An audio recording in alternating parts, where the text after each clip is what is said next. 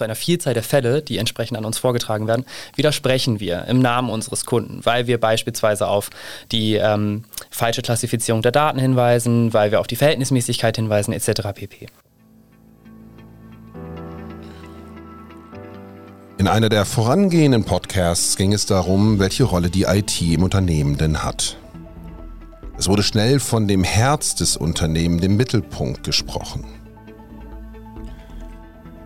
Für die IT steht der Prozess, die Abwicklung der Prozesse, die Optimierung dieser im Vordergrund. Am Ende zahlt einer die Rechnung, das ist der Kunde. Der Kunde und die IT. Diese Orientiertheit auf das Kundenbedürfnis ist das Thema in unserem heutigen Podcast.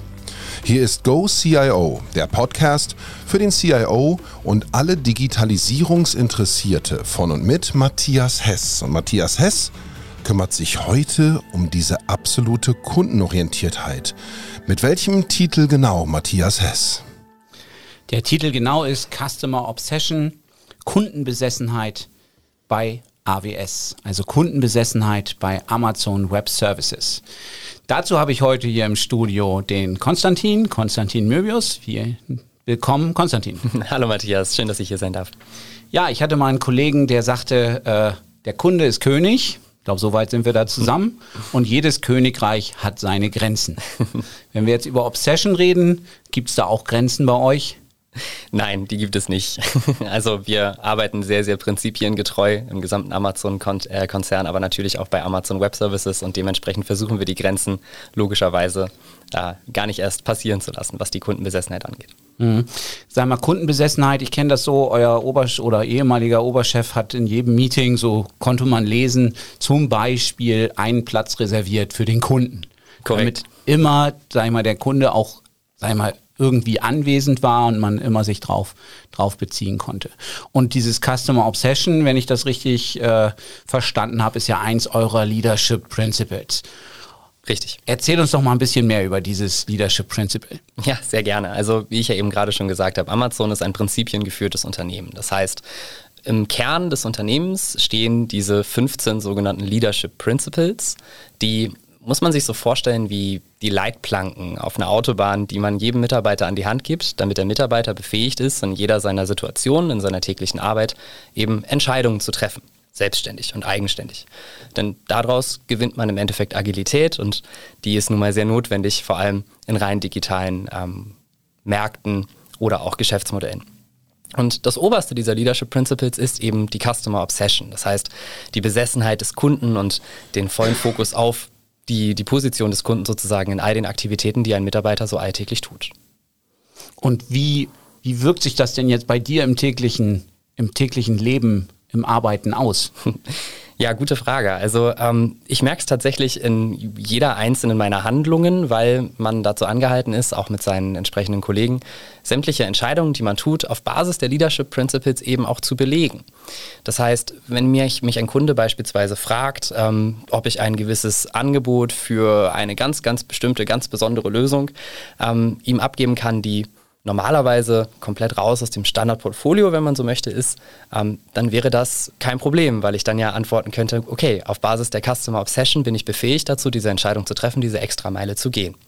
Ein weiteres Leadership Principle wäre beispielsweise der Bias for Action, den ein jeder Amazon-Mitarbeiter an den Tag legen soll. Ähm, zum, ins Deutsche übersetzt ist es eben eine gewisse, ja, wenn man so möchte, eine, ein, ein, eine Neigung dazu, sehr schnell und direkt zu handeln. Das heißt, wir wollen nicht lange überlegen, sondern wir wollen die Dinge anpacken, die Ärmel hochkrempeln und eben entsprechend Themen umsetzen. Mhm. Und die mhm. Kombination aus den beiden bedeutet dann eben, dass man dann in solchen Situationen sagt, ich lasse jetzt erstmal alles liegen und kümmere mich um meinen Kunden und helfe ihm sehr direkt. Ja, nur ich sag mal, das stelle ich mir jetzt schon schwierig vor. Ihr habt ja auch einen gewissen Standard, den ihr ja einhalten müsst wahrscheinlich, auch, auch technisch, dass ihr nicht einfach sagen könnt, oh, jeder Kunde mit jeder Idee, ja, machen wir mal. Und dann zerfleddert das das Portfolio sonst wohin.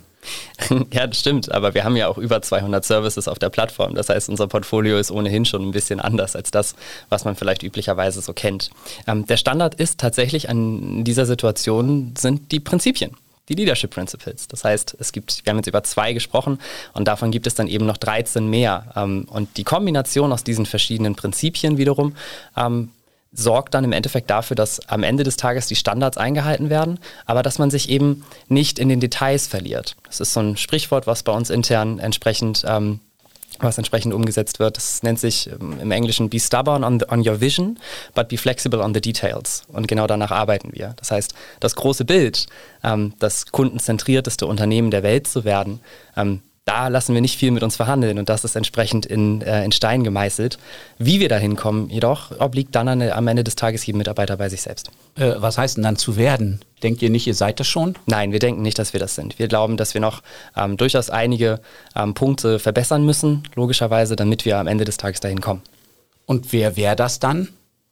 Wisst ihr denn, wer ist denn noch obsessioner, noch, noch stärker auf den Kunden orientiert oder an dem Kunden orientiert, als ihr das seid? Nun, es gibt eine Vielzahl von Unternehmen sicherlich, die sehr, sehr sehr, sehr kundenorientiert agieren und entsprechend auch erfolgreich am Markt sind. Ähm, ich selbst maß mir jetzt nicht an zu bewerten, welches Unternehmen denn kundenorientiert ist und welches Okay, nicht. aber ihr stellt euch zumindest nicht hin und sagt, wir sind die Champions, wir wollen zwar mal noch ein bisschen besser werden, aber wir sind schon äh, im Grunde genommen ganz weit, ganz weit vorne, wobei ihr sicherlich äh, sehr weit vorne seid. Ja, wir überlassen unsere Kunden das im Endeffekt, das zu bewerten, wenn sie mit uns zusammenarbeiten.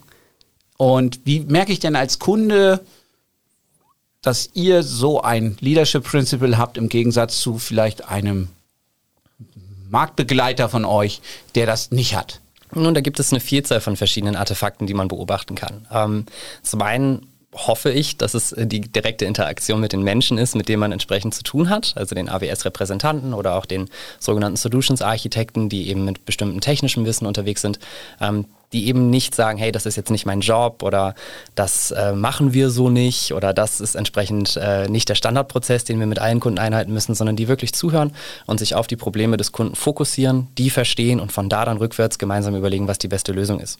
Und dann gibt es noch andere greifbarere Themen. Ähm, man muss zum Beispiel bei uns keinen Vertrag abschließen, wenn man das nicht möchte. Man muss auch keine Lizenzen kaufen und in der Regel muss man auch nicht groß in Vorleistung gehen, sondern ähm, man kann einfach anfangen zu experimentieren, mit unserer Plattform zu arbeiten und wenn es funktioniert, dann freuen wir uns, der Kunde logischerweise auch und so wächst dann das Geschäft.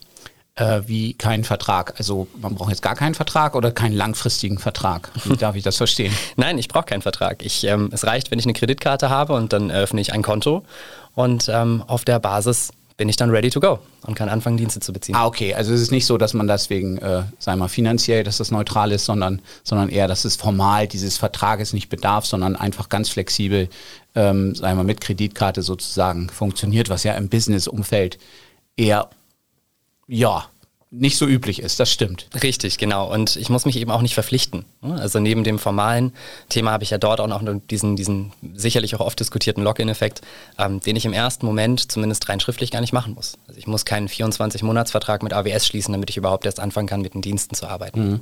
Wie ist denn jetzt deine Erfahrung, ich sag mal, zum, zum Thema Digitalisierung? Jetzt ist es wahrscheinlich nicht nur der, der CIO, der auf euch zukommt, sondern alle Businessbereiche denken sich, ach, da rufe ich mal bei Amazon an und, und buche da irgendwelchen Speicher in der Cloud und alles und, und schieb da mal meine Daten rüber.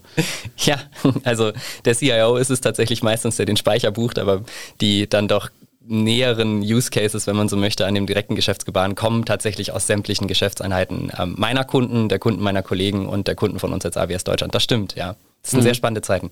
Jetzt hast du eben gesagt, ihr habt ungefähr 200, 300 Services, die ihr anbietet. Korrekt. Also jetzt sag ich mal, als, als äh, gemeiner äh, ITler würde ich sagen, okay, ja, Cloud, äh, Speicherplatz im, in, in der Wolke, wunderbar. Ähm, was, was kann man sich denn unter diesen 200 ähm, Services vorstellen? Vielleicht mal ein, zwei Beispiele. Ja, ähm, also es gibt beispielsweise das, das die viel diskutierte künstliche Intelligenz, die es bei uns in ähm, verschiedensten Formen und Farben gibt ähm, auf der Plattform. Dann gibt es die ganze Möglichkeit, die äh, Analytics-Software oder auch die Datenbanksysteme durchzu, ähm, durchzusuchen, um eben aus den Daten wirklich wertvolle Insights für das eigentliche Geschäft zu generieren. Ähm, ich habe dann die klassischen Infrastrukturdienste, du hast es ja gerade schon gesagt, da gehören dann die Datenbanken dazu, da gehören dann natürlich auch die virtuellen Maschinen und Server dazu. Und die gibt es dann wiederum auch in verschiedenen Formen und Farben erneut. Also von den von uns als Amazon komplett selbst produzierten ähm, ARM-basierten ähm, Maschinen bis hin zu den aktuellsten Intel-Maschinen ist dort eben alles dabei. Mhm. Machen wir mal, gehen wir mal weiter auf das Thema künstliche Intelligenz, was ja gerade eins der super Hype-Themen ist. Wie kann ich mir das vorstellen? Ich stelle euch Daten zur Verfügung, ihr lasst die durch eure künstliche Intelligenz rauschen und dann kriegt ihr irgendwas raus, was ich vorher noch nicht wusste. und dann hat die große Wolke gesprochen und alle müssen folgen. Nein, so ist es natürlich nicht. Ähm, also grundsätzlich herrscht bei uns das Prinzip der Shared Responsibility. Das heißt, wir als AWS kümmern uns um die Sicherheit von der Cloud und der Kunde wiederum kümmert sich um die Sicherheit in der Cloud. Wenn ich von Sicherheit spreche, meine ich ähm, im Endeffekt die gesamten Tätigkeiten. Das heißt, wir kümmern uns darum, dass das Rechenzentrum funktioniert und läuft und der Kunde ähm, die Möglichkeit hat, auf die Dienste zuzugreifen. Was der Kunde dann am Endeffekt mit den Diensten macht, obliegt dann logischerweise komplett der Hoheit. Das heißt, ähm, der Kunde selbst oder die IT-Mannschaften oder teilweise auch die Business-Anwender bei den äh, Unternehmen, mit denen wir zusammenarbeiten, haben dann den Zugriff auf die verschiedenen Machine Learning-Dienste, um dort dann mit künstlicher Intelligenz ihre jeweiligen Herausforderungen besser zu lösen. Mhm. Und bietet ihr da auch Schulungen an, Trainings, äh, damit die Leute überhaupt wissen, was sie denn da was Sie denn da machen können? Ja, denn wir sind ja besessen von unseren Kunden. ähm, ja, wir haben eine komplett eigene Blöde Trainings. Frage oder so. Nee, Trainings machen wir nicht, ich muss woanders hingehen. genau. Ähm, nein, wir haben eine komplett eigene Trainingsorganisation. Ähm, wir nehmen Trainings auch sehr ernst tatsächlich. Also wir nutzen dort verschiedene mediale Inhalte von selbstlernenden Studien sozusagen, Online-Inhalten, als auch in Classroom-Trainings, wo wir dann dediziert geschulte Trainer haben, gibt es dort eine, einen breiten Trainingsportfolio und mit unseren Kunden entwickeln wir dann eben individuelle Trainingspläne Pläne, die sind meistens über mehrere Jahre verteilt. Und auf der Basis überlegt man sich dann halt, okay, welche Skills brauche ich, welche Rollen brauche ich denn von heute in sechs Monaten, von heute in zwölf Monaten und so weiter. Und auf der Basis wird dann eben überlegt, welche Trainings man wann, wie, wo macht, mit welchen Teilen der Belegschaft, damit man eben wirklich geschulte und vor allem nachhaltig geschulte Mitarbeiter in seinem Unternehmen hat. Mhm. Und denkt ihr da auch nach über Themen? Ja, wahrscheinlich schon, nur ich frage trotzdem nochmal nach. Problem. Äh, was man heute so unter Citizen Developer versteht, also Leute, die jetzt nicht mit einem tiefen IT-Verständnis oder, oder Ausbildung ähm, jetzt eben in den Businessbereichen sind, die man eben auch sag ich mal, in die Lage versetzen möchte, gewisse IT-Themen zu konfigurieren. Ja, unbedingt. Und das ist sogar auch sehr nötig. Also wir denken nicht nur darüber nach, wir glauben, dass das ein zentraler Treiber ist, ähm, wenn man die Cloud entsprechend erfolgreich nutzen möchte, dass man es eben schafft, das, das gesamte Themengebiet IT, wenn man so möchte, aus der IT ein Stückchen weit rauszulösen und die IT eben wirklich nachhaltig mit dem Business verbindet. Wenn du möchtest, gebe ich dir ein Beispiel aus der künstlichen Intelligenz. Ja, gerne. Ähm, wir haben einen Dienst, der nennt sich SageMaker. Und der SageMaker ist im Endeffekt die, die KI-Plattform, ähm, mit der man eben all diese Algorithmen erstellt und dann eben auch durchführen lässt. Und SageMaker hat drei Ebenen. Ähm, die unterste Ebene ist entsprechend die Ebene, wo ich den kompletten Zugriff auf ähm, den, den, den, gesamten Algorithmus habe. Also ich muss ihn selber programmieren, ich muss die Datenquellen aussuchen und so weiter und so fort.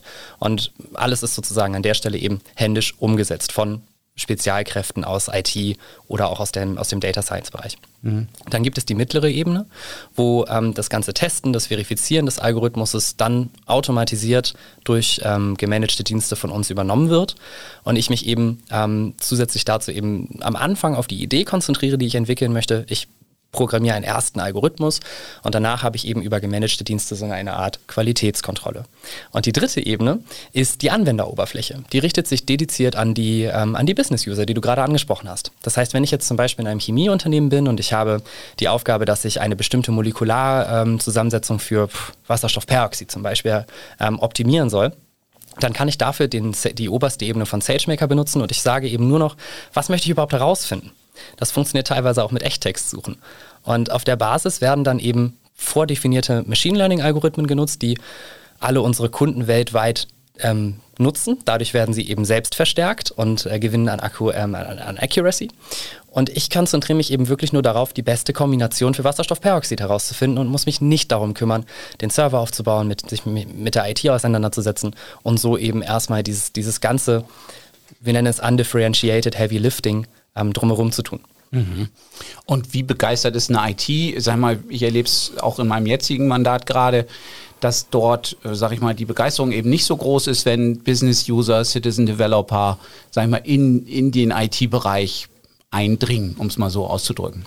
Ja, ähm, natürlich. Ich meine, im Endeffekt ist die Cloud-Technologie ja eine Transformation eine Transformation von der Art und Weise, wie IT-Organisationen in der Vergangenheit gearbeitet haben und ähm, wie sie eben zukünftig arbeiten können. Und solche Transformationen haben dann auch üblicherweise natürlich ganz, ganz viel mit, dem Veränderung, mit der Veränderung des Status quo zu tun.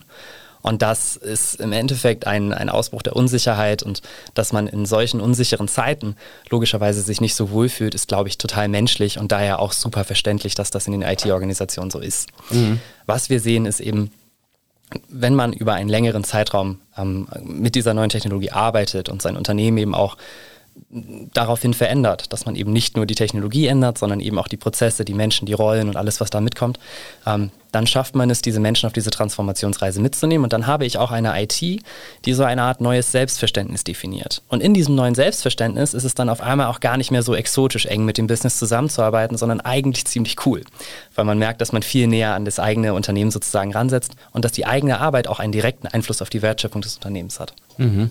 Ja, das hört sich ja schon mal gut an, wobei ich glaube, da sind einige noch ein bisschen weit vorbei oder äh, äh, stehen da noch vor einem großen, großen Berg auch. Ähm, allein das, wie die IT zu transformieren. Also wir transformieren ja alles andere, aber uns selber auch noch. Also das äh, wird dann vielleicht ein bisschen viel, aber äh, ja, ich verstehe schon, was du meinst.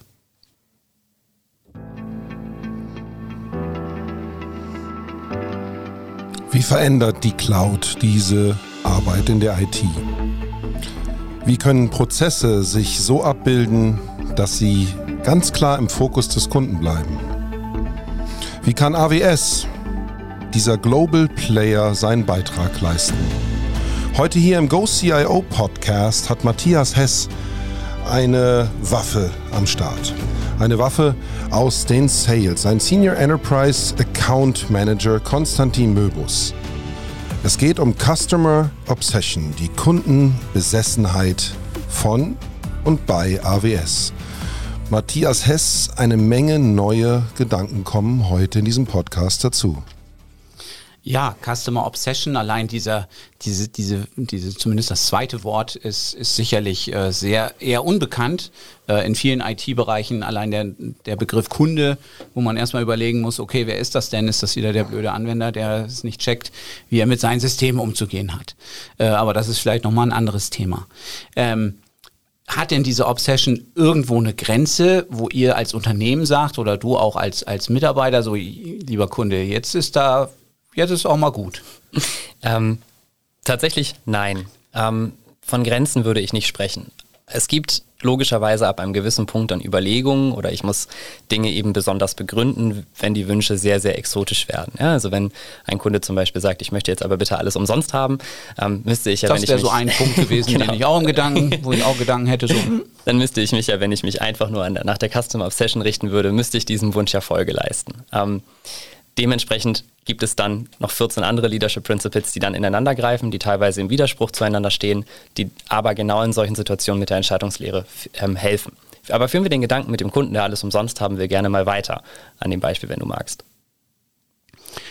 Ja, also ich sag mal, ich weiß nicht, ob da jemand so dreist ist, äh, ob es jetzt ganz umsonst ist, aber es kann ja schon sein, dass jemand sehr stark verhandelt. Genau. Ja. Und dann würde ich eben aus Customer Obsession Sicht fragen, warum willst du denn alles umsonst haben? Ähm, und ich würde wirklich versuchen nachzuvollziehen, was genau das Problem ist. Sind es wirklich die kommerziellen Themen? Sind es Budgets? Sind es ähm, vielleicht sogar bestimmte Zielvorgaben, die ich kriege? Ist es eine, ähm, eine, eine stagnierende Marktpositionierung?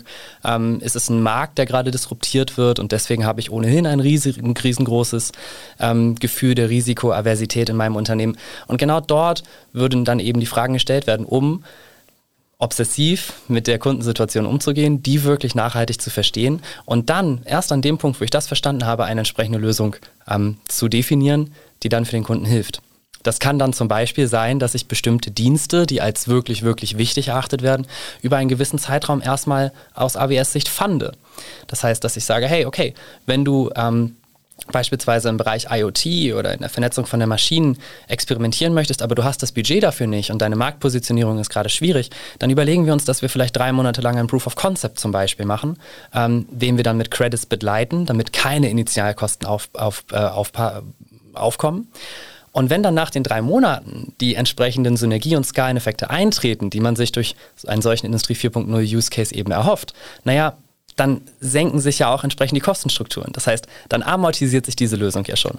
Und ab diesem Punkt kann man dann eben eine gemeinsame Lösung finden und sagen, gut, wenn diese, diese Lösung meine Inventarkosten beispielsweise um 2% jährlich senkt und ich dadurch mehrere Millionen des Gesamtunternehmens freischaufle, dann ist es doch irgendwie auch nur fair, dass dann auch ein gewisser Obolus dafür bezahlt wird, ähm, wo ich diesen Service dann eben nutze. Und mhm. das wäre ein Beispiel für Customer Obsession. Super interessant, super überzeugend für mich auch. Ich weiß nicht, äh, wie Einkäufer da so reagieren, ähm, die ja sehr häufig an, an, äh, an Reduzierungen auch gemessen werden, aber das lass mal dahingestellt sein. ähm, wie ist es denn für dich als Mitarbeiter? Jetzt hört man ja, sag ich mal, bei anderen Amazon äh, Unternehmen durchaus eine gewisse, sagen wir, die sind so Customer Obsession, dass sie sich ausbeuten oder ausbeuten lassen, äh, wie auch immer. Merkst du da auch was? Ist das, hat das, sag mal, dass ihr so stark an dem Kunden orientiert seid, dass ihr, dass das mehr Stress für euch bedeutet? Ähm, also Stress ist natürlich immer ein dehnbarer Begriff. Ja? Also logischerweise hat man viele Tätigkeiten und der Cloud-Markt boomt in Deutschland. Die Anfragen von den Unternehmen sind entsprechend an einer großen Vielzahl. Dementsprechend gibt es viel zu tun, ja. Und es gibt auch Tage, an denen ich ähm, länger arbeite als, als acht Stunden. Ähm, einen wirklichen Dauerstress in dem Sinne fühle ich aber trotzdem nicht. Ähm, das Arbeiten bei uns ist ein, ein sehr, sehr kameradschaftlich ist. Das heißt, wir stehen alle, sitzen alle im selben Boot, wir halten uns entsprechend alle an die gleichen Prinzipien und wir sind am Ende des Tages auch alle davon überzeugt, dass das, was wir tun, das Richtige ist. Und ich glaube, wenn man diese Schritte gegangen ist, dann ist das Thema des Stresses, der immer mal wieder partiell aufkommt, durchaus managebar. Mhm. Und wie ist das so? Du hast ja auch bei anderen Unternehmen gearbeitet, die das jetzt, stimmt, sag ja. ich mal, äh, keine äh, Leadership Principles in der Form haben, wie sie jetzt Amazon hat wo ist da für dich so der, der als Mitarbeiter jetzt so der Hauptunterschied für dich selbst? Ich bin wirklich tatsächlich empowered. Also ich treffe 90 äh, Prozent meiner Entscheidungen alleine. Und die restlichen 10 Prozent treffe ich eben mit meinen Vorgesetzten oder mit äh, meinen Bereichsleitern oder meinem Deutschlandchef. Aber ich treffe die Entscheidung gemeinsam, weil ich sie gemeinsam treffen möchte. Das heißt, ich sehe von, von dem tatsächlichen Geschäftsgrund entsprechend die, ähm, den, den Impact. Und dadurch, dass der dann in solchen Situationen entsprechend höher ist, entscheide ich mich dazu, meine Manager mit ins Boot zu holen. Das ist ein, ein grundlegender Paradigmenwechsel zu den anderen Unternehmen, in denen ich vorher war. Da wurde zwar auch immer viel über Empowerment nachgedacht, aber am Ende des Tages wurde es dann trotzdem nicht umgesetzt. Ähm, und man hat dann doch noch mehr versucht, den Mitarbeiter dann eben direkt mit konkreten Policies, Richtlinien, Regeln und so weiter und so fort entsprechend zu führen. Mhm. Und sag mal, da sind wir auch voll in diesem Thema Fehlerkultur jetzt im weitesten Sinne. Absolut. Jetzt ja. hast du da die selber, selber die Entscheidung getroffen.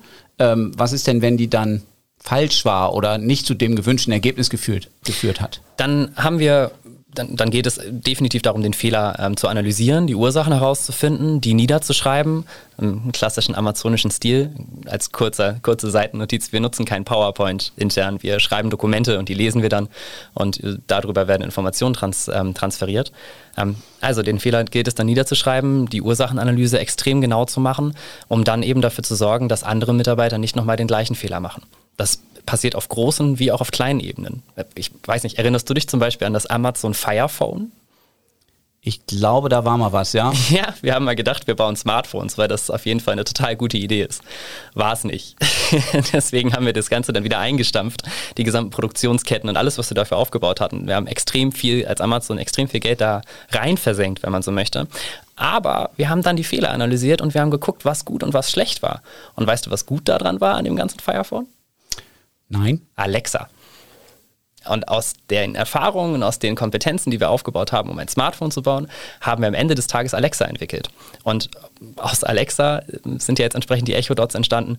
Und ähm, naja, wenn man mal kurz wissen will, wie das Wetter denn heute wird und im Wohnzimmer steht und gerade die Hände voll hat, dann fragt man ja immer hin und wieder mal. Ja, ich glaube, wir haben Alexa auch bei uns zu Hause. ähm, und das ist durchaus manchmal hilfreich. Ähm, was ich jetzt, was, was, was mich da in der Richtung äh, extrem stark interessieren würde, da geht's jetzt ja auch in das Thema Wissensmanagement rein. Also mhm. so hat man das früher genannt. Ne, wir versuchen irgendwie unser Wissen zu dokumentieren und das dann allen zur Verfügung zu stellen, damit alle davon lernen. Hat irgendwie seltenst funktioniert. ähm, wie geht das bei Amazon? Ähm, wir versuchen das Wissen eben durch diese, diese, diese Verschriftlichung und die Dokumentation entsprechend zu verteilen, aber ich glaube, es geht gar nicht so sehr um den Prozess, es geht vielmehr um die Anzahl und die Größe der Teams. Weil wenn ich mir vorstelle, ich habe beispielsweise Bereiche oder Teams, wo 20, 30 Mitarbeiter unter einer Führungskraft hängen, die dann wiederum in, in weitere Ebenen ähm, äh, entsprechend organisiert sind, dann habe ich ja immer diese Klasse, das klassische Problem der Informationsintransparenz. Weil alles, was ich tue, also jede Information, die vielleicht ähm, auf der untersten Ebene der Pyramide mit dem Kunden gesammelt worden ist, die braucht ja erstmal eine Zeit, bis sie durch die Pyramide nach oben wandert. Dort wird sie dann wieder anders bewertet und vielleicht nochmal ähm, durch, durch andere Informationen zusammengesetzt und dann muss sie ja auch irgendwie wieder runtergehen und äh, es ist dann ja recht logisch, dass das dann mit dem Wissensmanagement nicht so funktioniert. Wir sind in sogenannten Two-Pizza-Teams organisiert. Das heißt, wir versuchen, dass die Teamgrößen nie die Größe von Menschen überschreitet, die man eben mit zwei amerikanischen Pizzen satt machen kann mittags. Das sind so sechs bis acht Leute. Und ähm, immer wenn ein Team größer wird, wird es geteilt ähm, kriegt entsprechend neue Führungskräfte dazu, die meistens aus dem Team herauskommen ähm, und dann wird eben weitergearbeitet. Und wenn ich ganz, ganz viele kleine Teams habe, die alle irgendwie miteinander vernetzt sind, dann passiert dieser Wissensaustausch und das, das, das Informations- und Wissensmanagement zumindest in diesen Bereichen recht direkt.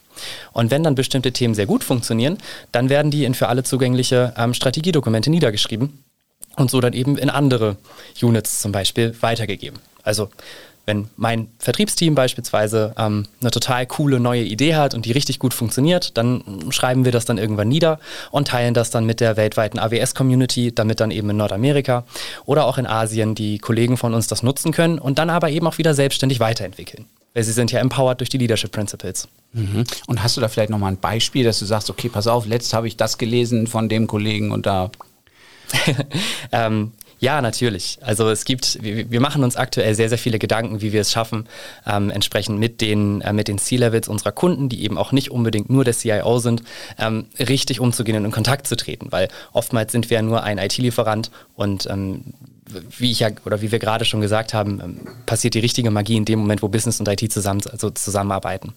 Und äh, ein Kollege von mir hat dort eine, eine, sehr, sehr, wie ich finde, sehr, sehr clevere Art und Weise ähm, dokumentiert, ausgeprobt mit seinen Kunden und dann eben entsprechend mit uns geteilt. Und da ging es ganz konkret darum, wie ich mich auf Meetings vorbereite, wie ich ein Meeting oder ein Gespräch, was ja meistens dann halbstündig ist, mit einem C-Level durchführe ähm, und welche gedanklichen Eckpfeiler ich mir eben entsprechend setzen kann, damit das Gespräch eben für beide Seiten ähm, wertvoll ist. Mhm. Das, das hört sich ja schon mal interessant an, weil wenn ich mich recht zurückerinnere zu diesem Thema Wissensmanagement, da war auch immer eine große Hürde, ähm, wie bringe ich eigentlich die Leute dazu, ihr Wissen zu teilen. Ne? Ähm, das ist ja auch so eine Art Machtfaktor, aber ich will jetzt gar nicht weiter auf das Thema eingehen, weil wir kommen so ein bisschen von unserer Customer Obsession dann ab, äh, wobei das natürlich alles irgendwie zusammen miteinander zusammenhängt, ähm, sicherlich. In der ja, Wolke, ja. Ich glaube heute, also ich bin, ich bin stark äh, beeindruckt, muss ich sagen, ähm, äh, wie, wie Amazon hier, äh, hier vorgeht. Und ähm, wie wäre denn jetzt, jetzt höre ich als CIO diesen Podcast und denke mir, Mann, wenn die so, wenn die so wild sind auf ihre Kunden und denen sozusagen alle Wünsche erfüllen, ähm, und man sogar noch über die Preise diskutieren kann. ähm, wie, wie würde ich denn da jetzt vorgehen?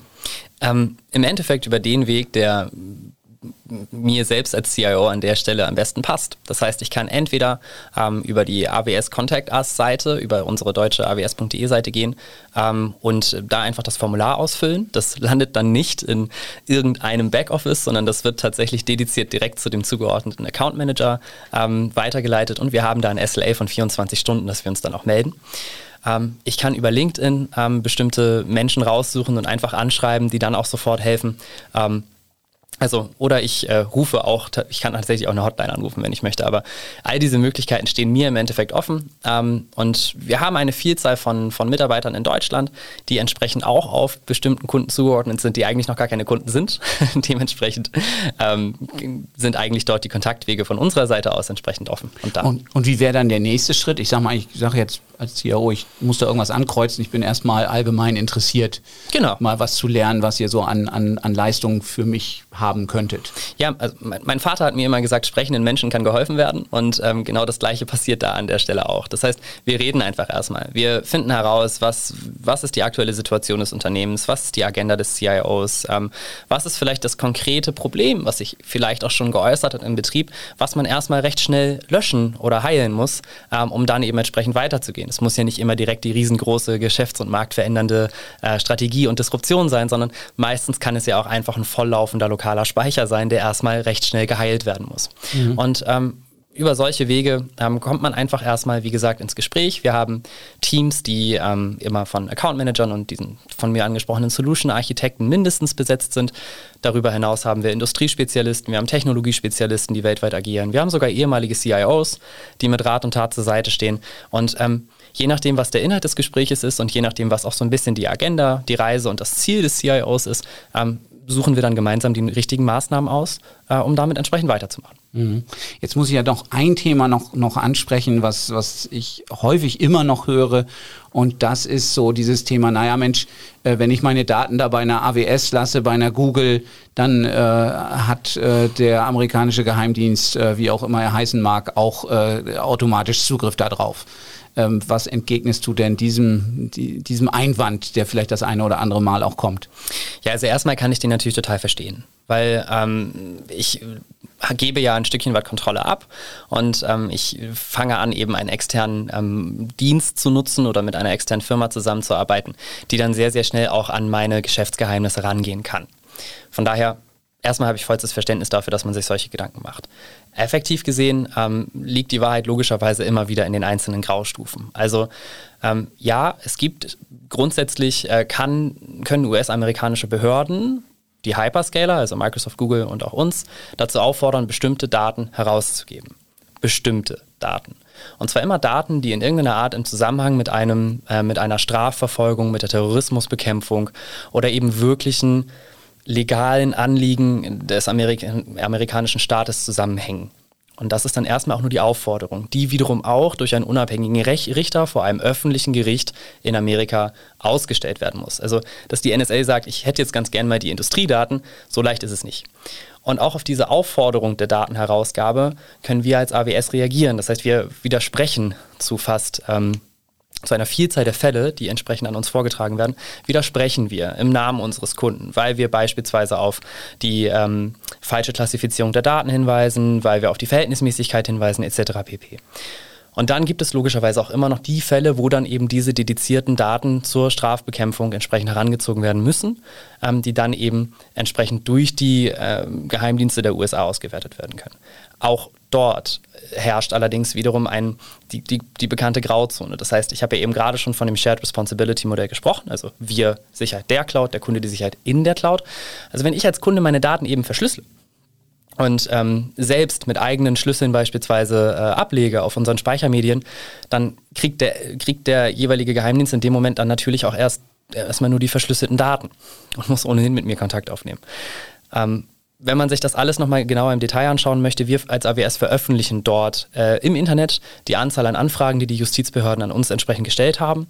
Wir veröffentlichen auch die Anzahl an Anfragen, die wir entsprechend zurückgepusht haben, die, die dann tatsächlich durchgegangen sind. Ähm, und es gibt dazu noch ähm, in regelmäßiger Zeit einen Blog von unserem CISO, dem ähm, Chief Infrastructure and Security Officer von AWS weltweit, der eben so eine Art State of the Nation ähm, veröffentlicht, damit man eben auch direkt von uns die entsprechenden Aussagen bekommt. Und durch diese Transparenz, die wir einfach schaffen, versuchen wir eben entsprechend mit unseren Kunden ähm, einfach aufzuzeigen, dass klar, die erste Angst logischerweise total verständlich ist, aber meistens eben unbegründet ist. Mhm. Okay.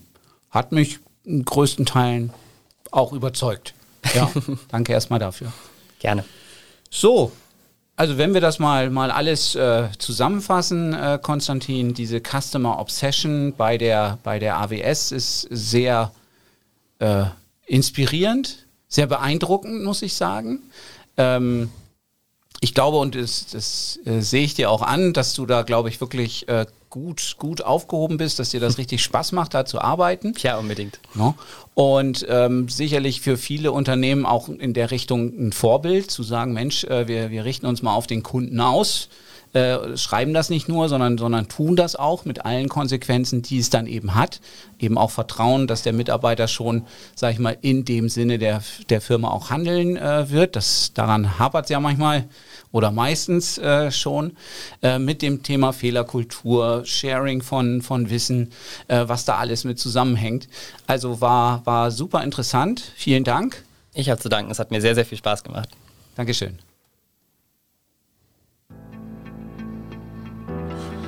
Wenn der Kunde immer einen Stuhl im Meeting frei hat. wenn eine Company alles auf diesen Kunden ausrichtet. Wenn Datenspeicher, Datenverfügbarkeit, Datensicherheit nicht nur groß geschrieben werden, sondern auch hinterfragt werden können, dann, dann bist du wohl bei AWS heute richtig gewesen. Konstantin Möbus hat als Gast im GoCIO Podcast seinen Teil dazu beigetragen.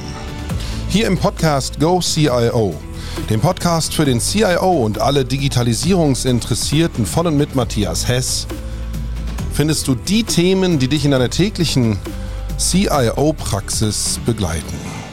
Online, offline, strategisch bis zum Horizont. Bleib gespannt welche Themen wir als nächstes hier auf diesem Kanal parat haben. Im Go CIO Podcast von und mit Matthias Hess.